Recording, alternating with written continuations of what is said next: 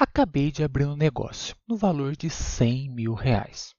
Esse valor foi depositado no banco para futuras movimentações da empresa, como compras de estoques, imobilizado, entre outros.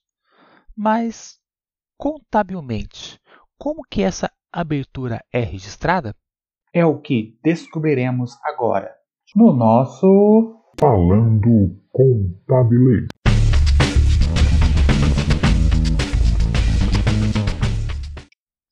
A abertura de um negócio implica na realização de um estatuto ou contrato social. Tal contrato demonstra o valor da empresa, como determina o artigo 5 da Lei 6.404 de 76. Sabemos que na contabilidade, simplificadamente, o valor da empresa corresponde ao valor registrado no patrimônio líquido. Lembrando que o patrimônio líquido corresponde aos ativos, bens e direitos, menos os passivos, obrigações. Ok, então se uma empresa está nascendo agora, o valor investido nela é o valor da própria empresa.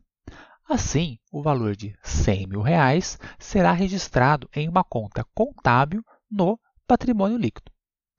A conta contábil do patrimônio líquido, que representa o valor do contrato social da empresa, é a conta capital social, que é informada lá no artigo 5 da Lei 6.404.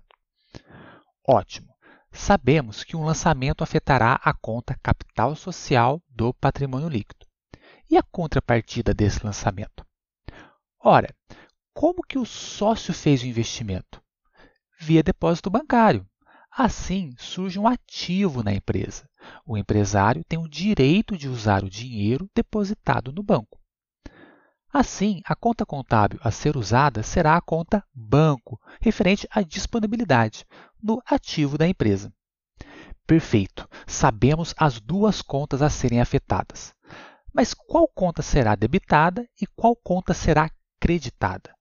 Para isso, temos que responder a seguinte pergunta: Qual a intenção do movimento? A resposta é para a empresa ter o dinheiro no banco.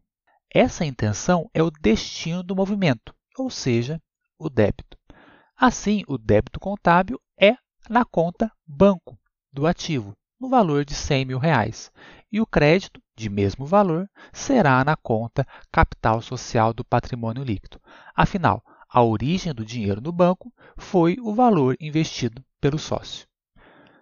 Continuaremos essa prática contábil no próximo podcast. Até lá!